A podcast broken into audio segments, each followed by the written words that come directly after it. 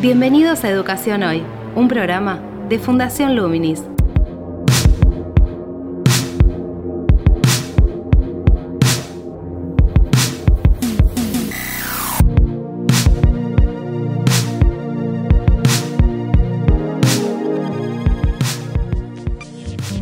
Hola, ¿qué tal? Soy Gabriel Torre, estoy dando comienzo a Educación Hoy, el podcast que hacemos desde Fundación Luminis, enfocados en temáticas de educación. Hace ya varios meses, desde fines de febrero o marzo, que bueno, estamos en esta situación de pandemia y de cuarentena, que implicó también el pasaje de la educación a, los medios digitales disponibles, ¿no? Un celular, una tablet, la computadora de la casa, en los mejores casos, porque en otros no ha sido así. También terminamos o terminaron las vacaciones de, invierno del ciclo escolar y comienzan las clases en esta segunda etapa del año. En la gran mayoría de los casos se continúa en el formato en el formato virtual. En algunos casos, como la provincia de San Juan, están regresando a, las aulas con una modalidad híbrida que en muchos casos, o en, realidad en el resto de los casos, a medida que se vayan volviendo a reintegrar los chicos a, las aulas, también va a ser en forma híbrida, es decir, con grupos divididos, con algunos eh, grupos yendo unos días y otros días trabajando desde su casa. Llegado a este punto, entonces, lo que proponemos en el programa de hoy es hacer una entrevista con Mariano Nadorowski, que es un investigador y un docente de la Universidad Torcuato Di Tella. Él también está a cargo del proyecto Pansofía, que es un proyecto en el cual diferentes referentes de educación analizan, opciones de diferentes formatos educativos, ¿no? Como ellos mencionan, diferentes tipos de tecnología escolar, no tecnología en cuanto a este, objetos digitales o un hardware o un software eh, para, aplicar educación, sino en cuanto a un dispositivo de organización de la enseñanza que implica tiempos, implica espacios, implica modalidades de relacionamiento entre los diferentes actores, docentes, alumnos, alumnos y docentes con el conocimiento, por ejemplo. Desde esa expertise, lo que proponemos entonces es revisar un poco lo que ha sucedido en este, en este tiempo, también tomando en cuenta un informe del cual él participó como, como autor, que está en la biblioteca de Fundación Luminis, un informe que hicieron desde el Observatorio Argentinos por la Educación. El informe se, llama Frecuencia y fines del vínculo pedagógico en cuarentena, en el cual eh, hicieron una encuesta nacional a diferentes escuelas y analizaron también las formas justamente en que se han vinculado las escuelas, los docentes con los alumnos. Eh, es muy interesante en cuanto a diferentes datos que, brinda en relación a la frecuencia de ese vínculo, eh, las características, las cualidades, la diferente distribución dentro del, universo que ellos encuestaron, que son escuelas en las cuales se logran conectar con, los alumnos. Sobre ello le vamos a preguntar, vamos a analizar también un poco lo que ha sucedido y vamos a, también indagar sobre posibilidades de aprendizaje que nos va dejando esta, esta educación en cuarentena en función de poder identificar algunos cambios posibles que de hecho se, se darán en el regreso a este formato híbrido y que también pueden llegar a institucionalizarse o sentar bases para generar cambios a mediano y largo plazo en el sistema educativo, en la forma de enseñar. Suponemos que también estos temas en el Consejo Nacional de, Evaluación Educativa, para el cual fue también convocado Mariano Nadorowski como uno de los miembros estables por el, Ministerio de Educación Nacional, se, tomarán, digamos, se harán análisis sobre aspectos que tienen que ver con eh, algunos de los temas que vamos a desarrollar en la entrevista. Les propongo entonces que avancemos sobre, sobre este diálogo, que intentemos también recuperar algunas de las cuestiones que, están allí para en futuros podcasts poder eh, retomarlas, e incluso en diálogo con otras voces, y bueno, seguir reflexionando sobre las posibilidades que nos brinda esta situación, las dificultades que, tenemos que resolver, como el abandono escolar, como la forma de recuperar a muchos de, los alumnos que, que han quedado en el camino en esta situación, los que no tienen conectividad, los que no tienen acceso a dispositivos, y cómo también eso evidencia o pone mucha más luz sobre desigualdades que ya, que ya existían, ¿no? Que vamos, como les mencionaba, a retomar en, futuros programas con otros referentes y también con algunos fragmentos de esta entrevista que, que no están contenidos en el podcast de hoy. Así que bien, los invito a que escuchemos la entrevista entonces.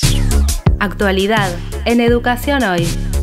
Ya llevamos cinco meses de una situación educativa excepcional, de un pasaje abrupto de la presencialidad a la virtualidad. Sería interesante saber cuál es tu, análisis de este proceso y si podés vincularlo a algún aspecto del informe que realizaron desde el Observatorio Argentinos por la Educación, el informe Frecuencia y fines del vínculo pedagógico en cuarentena. Bueno, en principio la idea de que pasamos a la virtualidad es una idea parcialmente cierta, porque hay un porcentaje muy alto de alumnos en todo el mundo y también en la Argentina, no, no sabemos con, con precisión cuántos, pero estimamos que hay un 20, un 30, hasta tal vez un 50% de los alumnos que no, que no tienen conexión a Internet o la conexión que tienen es tan precaria que no, no amerita para hacer un trabajo educativo. Así que la idea del paso a la virtualidad, que en un momento generaba tanto, tanto entusiasmo al principio, me parece que, tiene que ser determinada con mayor precisión, porque si no vamos a caer en el error de, que, de creer que lo que los sectores medios y altos tienen en este momento como posibilidades para todos los chicos y lamentablemente eso no, no es así. Eh, en el caso de la Argentina, sí, la encuesta que dirigí en, con Argentinos por la Educación eh, estaba dirigida a escuelas primarias públicas, urbanas, escuelas comunes, eh, y en todos los casos el universo de familias conectadas, es decir, que solo dirigida a aquellos que sí se conectan, no a, a los que no se conectan. Y dentro de los dentro de los que sí se conectan me parece que hay dos elementos muy interesantes para, para pensar. El, vaso medio lleno, digamos, es que se nota un enorme compromiso y una enorme dedicación por parte de la mayoría de los docentes y la gran mayoría de las familias. Esto es un dato muy argentino, en otros países de América Latina sabemos que no fue así. En este caso lo corroboramos cuando vemos el nivel de interacción que existe entre escuelas y familias que en la mayoría de las familias es una interacción prácticamente cotidiana, o todos los días o días por medio. Y eso representa un, gran esfuerzo para las familias, obviamente, pero también para los docentes que tuvieron que salir sobre la marcha a resolver este tema. Entonces creo que es el vaso medio, medio lleno, mejor dicho, y, está muy bien. El, el, vaso medio vacío es eh, que esa interacción, según lo que se observa en la encuesta, eh, está dada centralmente por el WhatsApp, por medio de una conexión a Internet no, buena, digamos que las familias la ven como insuficiente, intercambiando meramente archivos de Word y de PDF y usando un celular, en la mayoría de los casos el celular, no hay notebook, eh, usando un celular que es de uso común de la familia, lo cual implica bueno, que si la familia tiene varios hijos o el papá, mamá o el adulto referente se trabajan con, el celular, la disponibilidad por parte de los chicos es, más bien baja. Entonces, ahí tenemos los dos costados. El costado de el esfuerzo educativo está, pero la disponibilidad de dispositivos y de, y de conexión realmente es muy precaria para todos los sectores de la educación primaria pública Así que un poco eso termina de, conformar un paisaje donde tenés una mitad o un poco menos de la mitad de chicos desconectados y de los que están conectados la mayoría tiene realmente enormes problemas para trabajar educativamente pese al esfuerzo que hacen las familias y los educadores. Mencionabas inicialmente como que hubo un entusiasmo en relación a este pasaje a bueno, una posible virtualidad o al uso de tecnologías digitales. Pero no contrasta, digamos, esa apreciación con, primero, un clima de, cierta incertidumbre, esta temor e inquietud en relación a cómo adaptar la propuesta de enseñanza en el aula a los medios digitales disponibles y a los conocimientos disponibles por parte de todos los actores, ¿no? Docentes, alumnos, directivos. Entiendo, entiendo. Sí, no me refería, no me expliqué todo bien, me refería a entusiasmo de, de ciertos organismos internacionales, de los, de los gurús de la educación digital, de hecho, hay frases bastante desafortunadas de personas muy importantes de organismos internacionales vinculados a la educación diciendo, bueno, eh, el mundo pasó a la virtualidad y la verdad que eso es un diagnóstico de un círculo muy pequeño de países altamente desarrollados incluso países eh, muy desarrollados como, como Estados Unidos, también tienen enormes sectores de su población que, tienen problemas de conectividad, por supuesto infinitamente menores que los nuestros, pero los tienen de hecho.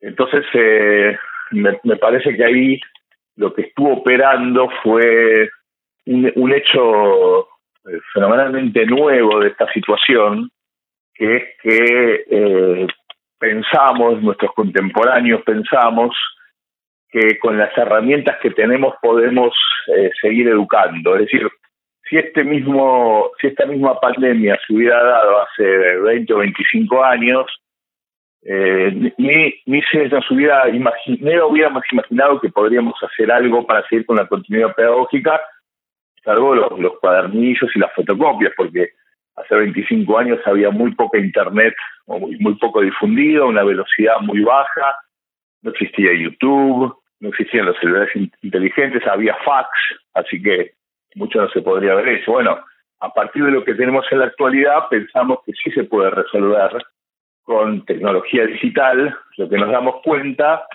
es que por el lado de los de los dispositivos eh, hay enormes problemas sociales de distribución de los dispositivos, como pasa con cualquier otro bien social en, en el mundo, en la sociedad capitalista en la que vivimos.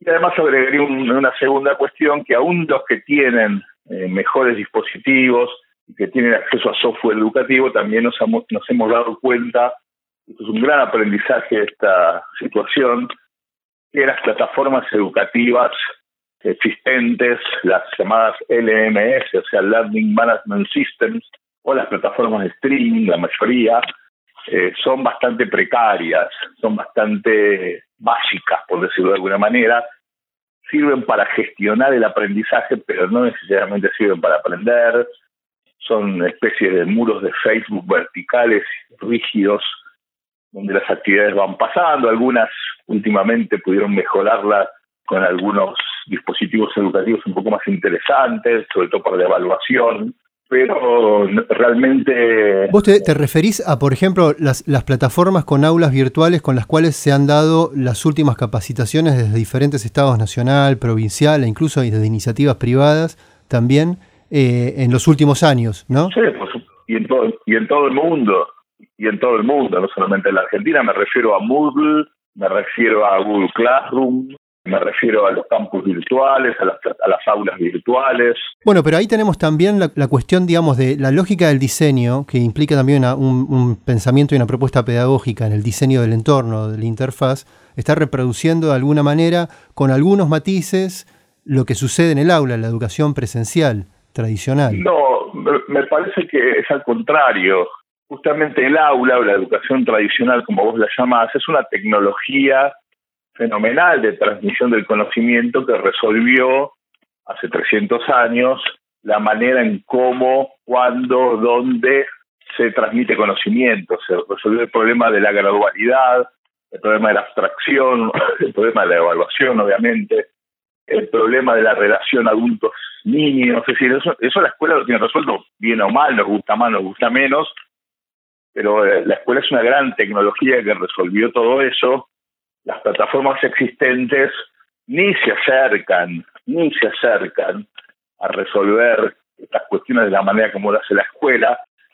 Me parece que el diseño de estas plataformas es más bien la imagen que los, que los ingenieros y los tecnólogos tienen de lo que es la educación, por lo que estuvimos analizando y estuvimos trabajando, eh, nuestro diagnóstico es que los educadores tuvieron poca participación en el diseño de estas plataformas. Pero sin embargo fueron incorporadas a nivel masivo como propuestas de, formación oficiales en muchos, este, en muchos estados, ¿no? Es decir, no hubo entonces una articulación de un diálogo en el cual, bien, este entorno, si me sitúo como referente del Estado, este entorno me puede ser útil, pero necesito X modificaciones en cantidad y en, y en, y en calidad, ¿sí? O cualitativamente.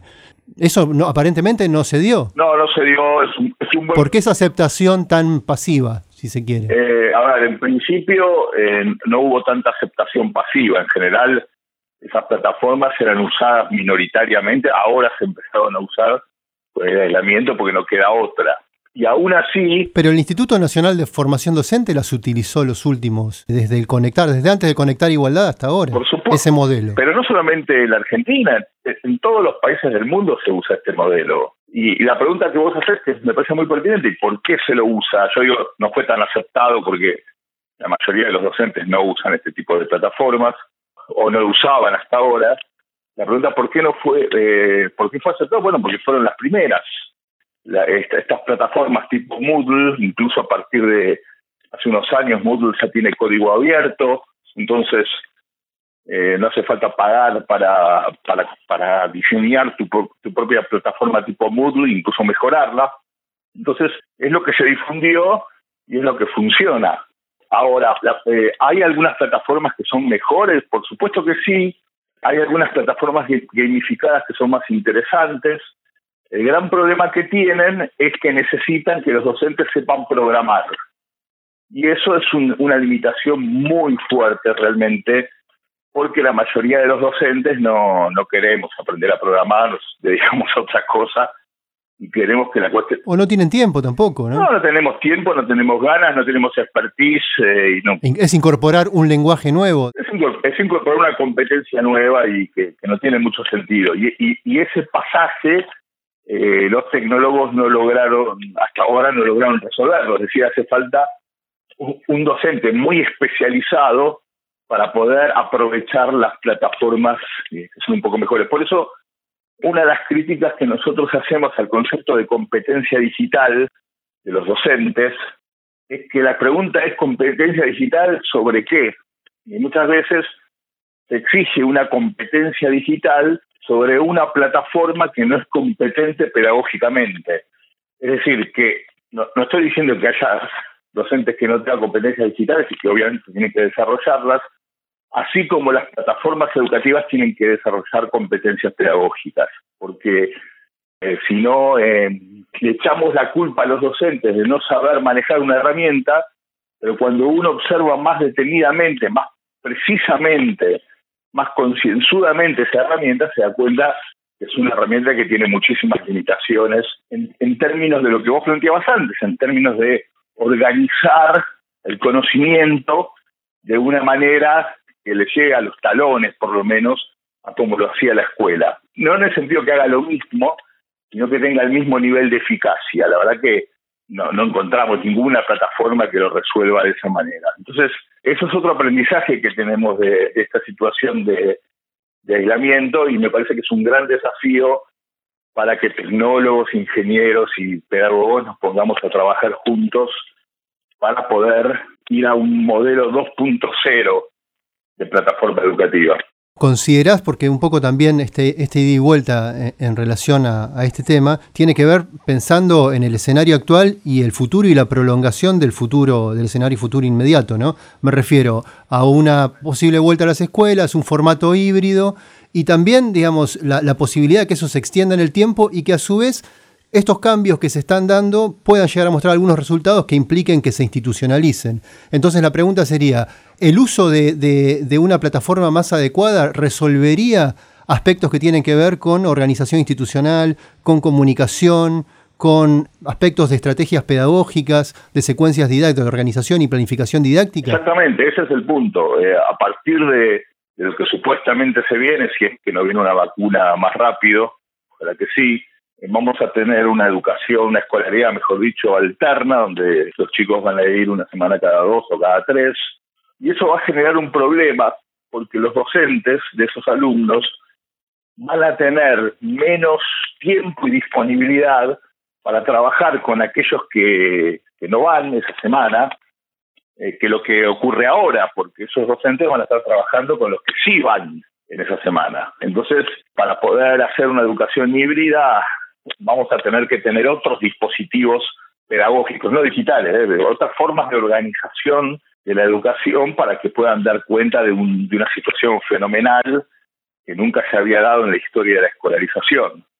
Ese es el primer punto. Si hubiese plataformas educativas más eficaces, más competentes, más interesantes, probablemente ese trabajo sería más sencillo para los docentes pero hoy implica duplicar el trabajo y además con pocas esperanzas de que el resultado sea más o menos razonable. Pero el enfoque entonces tiene que estar solo, ¿te parece, en, en el aspecto tecnológico o también se puede pensar por ejemplo, un docente, como algunos colegas también plantean, que puede llegar a haber un docente para la presencialidad y un docente para la virtualidad trabajando con el mismo grupo. Bueno, eso, eso es lo que justamente te decía antes, que se trata de generar un dispositivo nuevo de lo escolar, un dispositivo pedagógico nuevo, que no es digital y que tiene que ver con una forma de organización eh, diferente para hacer esta educación híbrida o, mestiza, como le dice Mariana Chendo, eh, me parece que sí, que la, la respuesta pasa por reorganizar los dispositivos de la institución escolar moderna. Perdón, no me parece que el camino sea agregar un docente, uno para la presencialidad y uno para la para el momento en que van a estar en casa. Primero porque no hay, claramente no hay.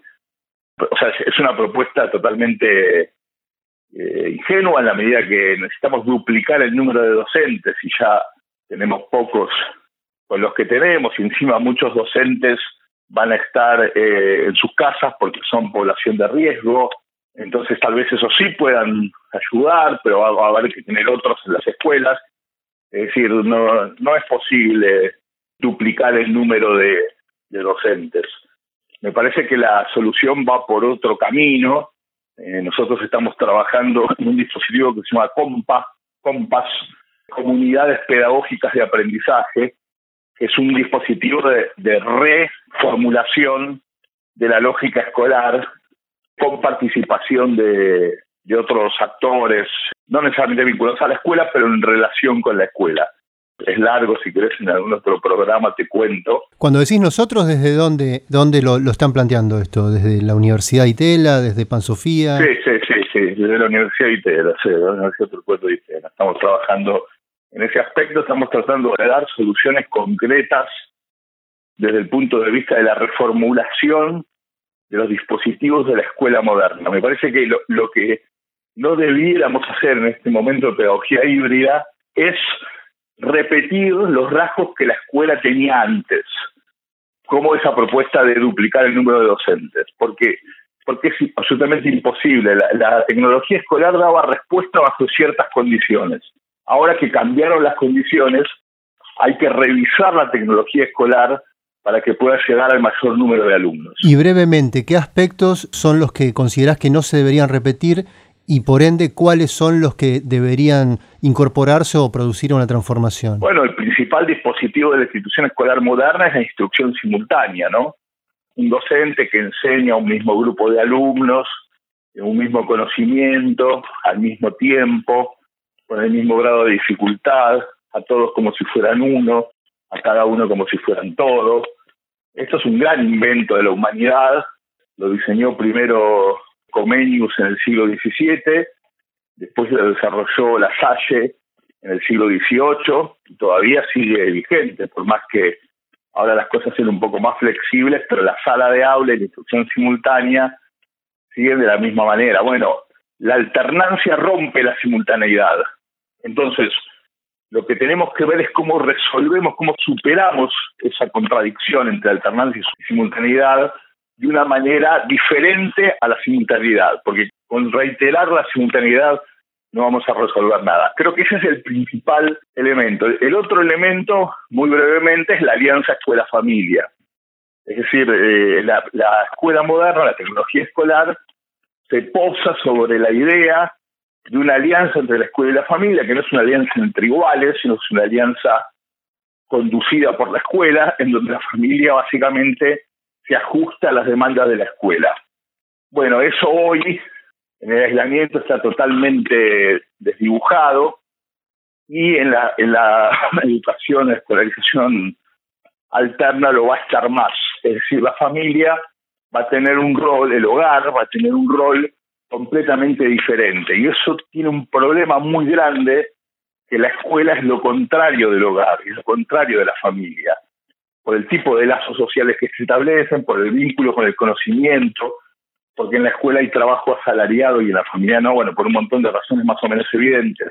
Y sobre todo porque las familias de menores recursos tienen peores herramientas para poder sostener la educación de sus hijos. Entonces, de vuelta, buscando una solución al problema de la educación alterna, esta va a tener que dar cuenta de esas diferencias que hay entre familias con capital cultural para afrontar el desafío y las que no lo tienen. Bien, planteas el tema de, las familias donde hay varios aspectos para, para desarrollar y que es un actor, la familia, los padres, los acompañantes de los chicos, que ha cobrado otra relevancia en este, en este contexto, ¿no? En cuanto que muchas veces se han transformado en una especie de, complemento del docente, de, un complemento en el sentido de una ayuda tal vez para resolver una actividad que la consigna no estaba este, del todo clara o no estaban todas las referencias en el, en el alumno para poder resolverla. También, a su vez, ha habido algunas encuestas donde sale a la luz que en el AMBA, por ejemplo, hay una valorización perdón, de, del rol del docente, la figura del docente, ¿no? Siendo que en esta historización que hacías, si inicialmente había una valoración de la escuela y cierta forma de, acatar las, normas que planteaba la escuela por parte de las familias. Luego, en los últimos años, ha habido una visión muy crítica y hasta que se ha manifestado en, en micro situaciones de violencia, incluso a nivel vincular entre familias y escuelas. ¿no? Hoy eso también, este contexto cambia. Digo, vos hablabas de roles que se desdibujan, una situación que también eh, implica ciertos desfasajes. ¿Cómo te parece, digamos, que ese punto tan sensible se puede abordar en este contexto teniendo en cuenta el construir condiciones para estos cambios que vos planteas? Bueno, primero te diría que es muy difícil porque justamente en, el estudio que hicimos con, con familias, con Argentinos por la Educación, eh, para la escuela primaria nos el resultado que nos da respecto del acompañamiento de las familias a los alumnos y alumnas es que el 90% necesita ayuda. Eh, y ahí te das cuenta que quienes mayor nivel educativo tenemos o tienen, tienen mayor capacidad de ayudar a sus hijos, además de las cuestiones digitales y de conectividad. Entonces ahí hay un problema de base, justamente un problema que la escuela trataba de solucionar, de generar un, un espacio público en donde esas diferencias puedan ser más o menos salvadas digamos, conservando la idea de familia y la desigualdad que tienen países como la Argentina, bueno, ahí ya tenemos el primer problema. Tal vez en secundaria o para algunas edades este problema se pueda diluir.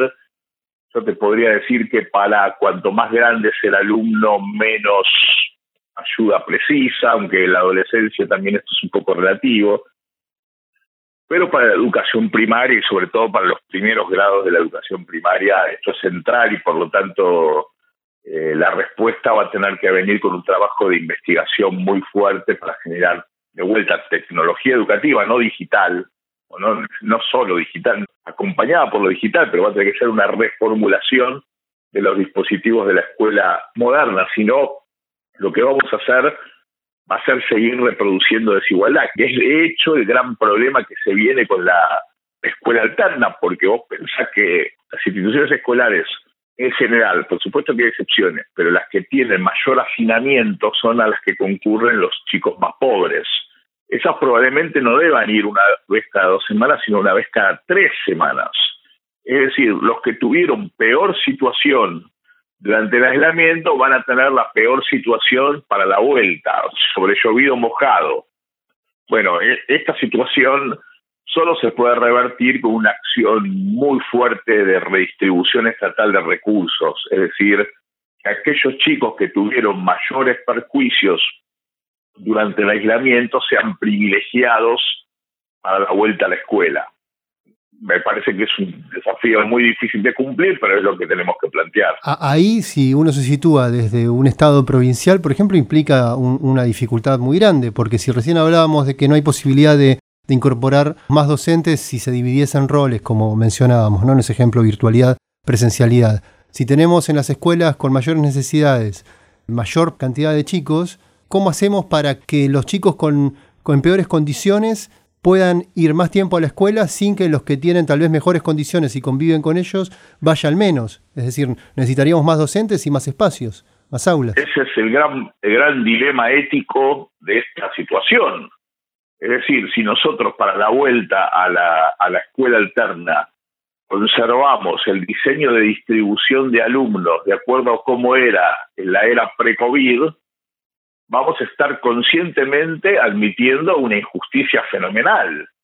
Ahora, claro, la solución, digamos, radical o más brutal de esto sería, bueno, a ver, los chicos de la escuela privada que mejor la pasaron, que, esos no vayan a la escuela y que sus vacantes las ocupen los chicos de menores recursos. Eso es absolutamente imposible por varios motivos, creo que además sería inconstitucional en el caso argentino, pero sí me parece que debiera ser el, criterio de toma de decisiones. Por eso yo te decía, el criterio debiera ser que todos los esfuerzos estatales sean dirigidos para aquellos chicos que peor la pasaron, porque si no vamos a estar condenando al abandono en una proporción mucho mayor a lo que era en la, en la prepandemia.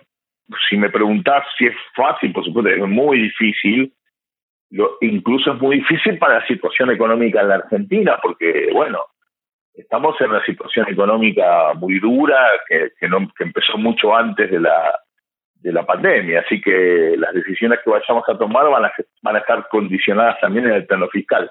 Déjame agregarte algo respecto de las provincias. Yo creo que es un gran momento para discutir el federalismo educativo, que para mí tiene que ser profundamente replanteado. En la provincia de Formosa invierte por alumno tres o cuatro veces menos que varias provincias argentinas, incluso corregido por, por poder adquisitivo de la población. Eso era antes de la pandemia y eso es una situación absolutamente inadmisible. No hay ningún motivo político, moral, social para que un chico de 8 años formoseño reciba menos nivel que un chico de 8 años chubutense, por ejemplo, o neuquino. Entonces, eh, bueno, eh, parece que tal vez este sea el momento para discutir seriamente eh, otra lógica de organización del sistema educativo argentino. Te invitamos a participar de Educación Hoy a través de las redes sociales de Fundación Luminis, arroba Infoluminis o nuestro sitio web www.fundacionluminis.org.ar.